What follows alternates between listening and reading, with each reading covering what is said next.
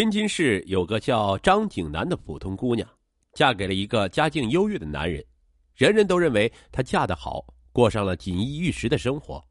孰料事实并非想象的那样，婆家虽然家境优越，可是却无法给予她任何支持，老公也像个长不大的孩子，而重大的生活压力中，她突然患上重病，老公也慌了神，她大哭一场。他该怎么办？这是一个八零后弱势小媳妇儿身陷绝境，成功逆袭成网红，婚姻翻盘的故事。滚出去！我再也不想见到你。天津市区的一栋高档公寓里，一个女子在大声叫嚷。这时，一个男人垂头丧气的被扫地出门。他站在门口，还是不甘心的咚咚的敲着家门。里面的女人却恨恨的喊道：“再敢敲门，就不和你过了。”男人只好苦笑着下楼出门，他无家可归了。这场闹剧的女主人叫张景南。一九八二年二月，张景南出生在天津市区，父母是事业单位的职工，家境一般。他是天津市一家医院的库管员，工资只有三千元左右。二零零三年。张景南偶遇比他小三岁的王瑞刚，王瑞刚也是天津市人，在市政基层上班，父亲是承包商，家境优越。王瑞刚对漂亮的张景南一见钟情，并紧追不舍，张景南答应了他的追求。婆婆家一开始不同意王瑞刚和张景南谈恋爱，但是王瑞刚执意要娶张景南。婚期将至，周围的亲友都好生羡慕，说张景南要嫁给好人家。往后有享不尽的福，张景南也认为自己嫁对了人。然而，二零零七年九月，走入婚姻的张景南才发现自己其实过得很辛苦。她与老公住在婆家提供的位于郊区的别墅里，和公婆住在一起，不仅每天要开很远的车上班，下班后还要操持家务。丈夫王瑞刚像个长不大的孩子，下班就往沙发上一躺打游戏。什么事都不管，张景南这才觉得以后的日子不好过，他满心委屈却无可奈何。二零零九年八月，张景南怀孕了，她的工资每月三千多元。王瑞刚在市政单位上班，但属于最基层的员工，工资也只有三千元出头。更过分的是，他每个月花光光，根本掏不出生活费。婆婆虽然有钱。但可能担心小两口当寄生虫啃老，或者失去独立生活的能力。儿子结婚后，他就断了儿子的经济来源，根本不给予这个家庭经济支持。所以，为了攒点积蓄，张景南直到怀孕九个月还在上班。二零一零年五月，张景南进入医院产房，宫缩的阵痛让她惨叫连连，老公却像孩子一样嘲笑她太娇气了。张景南心寒极了。生下女儿萱萱后，张景南每天晚上带孩子要醒来五六次，白天还要洗一堆尿布，累得他濒临崩溃。王瑞刚不仅不帮忙，还觉得他娇气。有了女儿这个碎钞机，张景南的积蓄很快消耗殆尽。为了改善夫妻俩的经济窘境，一天，张景南想让老公进入公公的公司，老公却说：“到他的公司上班太累了。”张景南气得直哭。迫于生活压力，张景南后来只好将女儿交给自己父母带。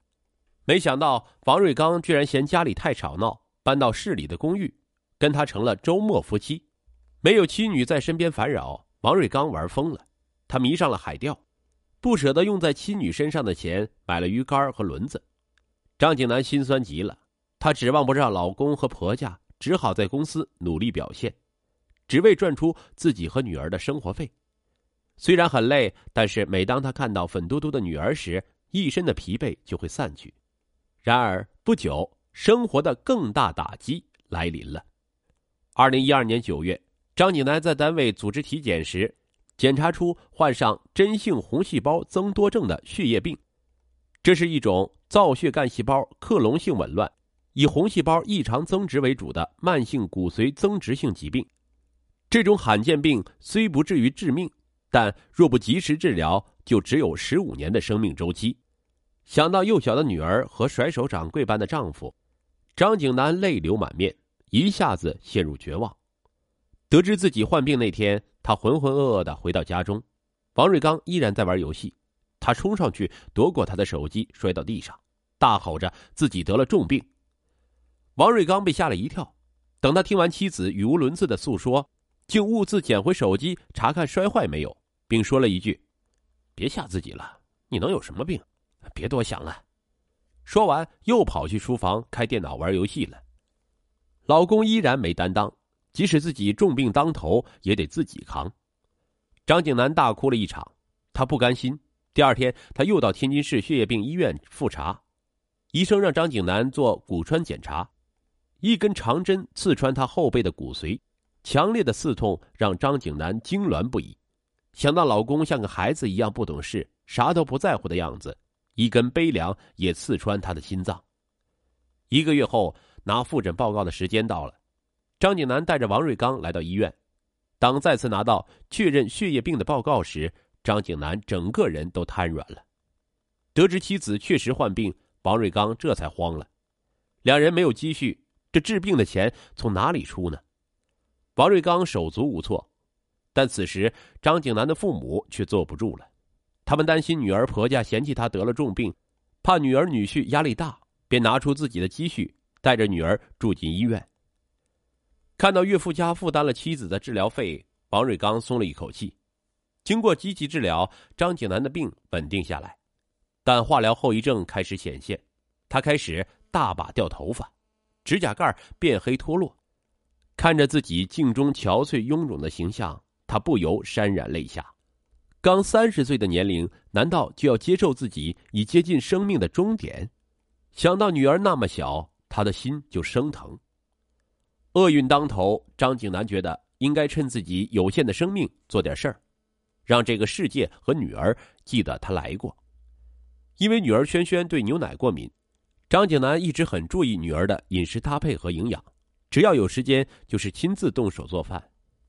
此后，张景南决定做一个早餐计划，让女儿吃的丰盛有营养，并且用照片的形式记录下来。这是他在这个世界上最后能留给女儿的美好了。张景南每天五点起床，将猪肉剁成碎末，将豆腐压成泥状，火腿肠切成一丁，加到蛋液中做成鸡蛋羹。这碗五颜六色的鸡蛋羹端上桌，轩轩便迫不及待的挥舞着勺子吃起来。看女儿吃的高兴，张景南也特别欣慰。张景南为了女儿吃的开心，他立志将早餐做的不重样。上网学习烤蛋挞、做春饼，他还将葱油饼与白吉馍嫁接，变成葱油小烧饼。轩轩也从懒床大王变成爱起床的孩子，妈妈像魔术师般变出的早餐，成为他每天的期待。张景南一鼓作气开通了微博和公众号，每天上午他定时上传早餐图片，很多妈妈聚集在他的微博和公众号里，等着学做饭。人们纷纷赞他心灵手巧，很快他的公众号也达到了数万粉丝。然而，这些工作也很累，尤其是拖着病体。他的病是真性红细胞增多症，也就是血小板的浓度比正常人高两倍多，血液粘稠度高，这会很容易引起心脑血管堵塞。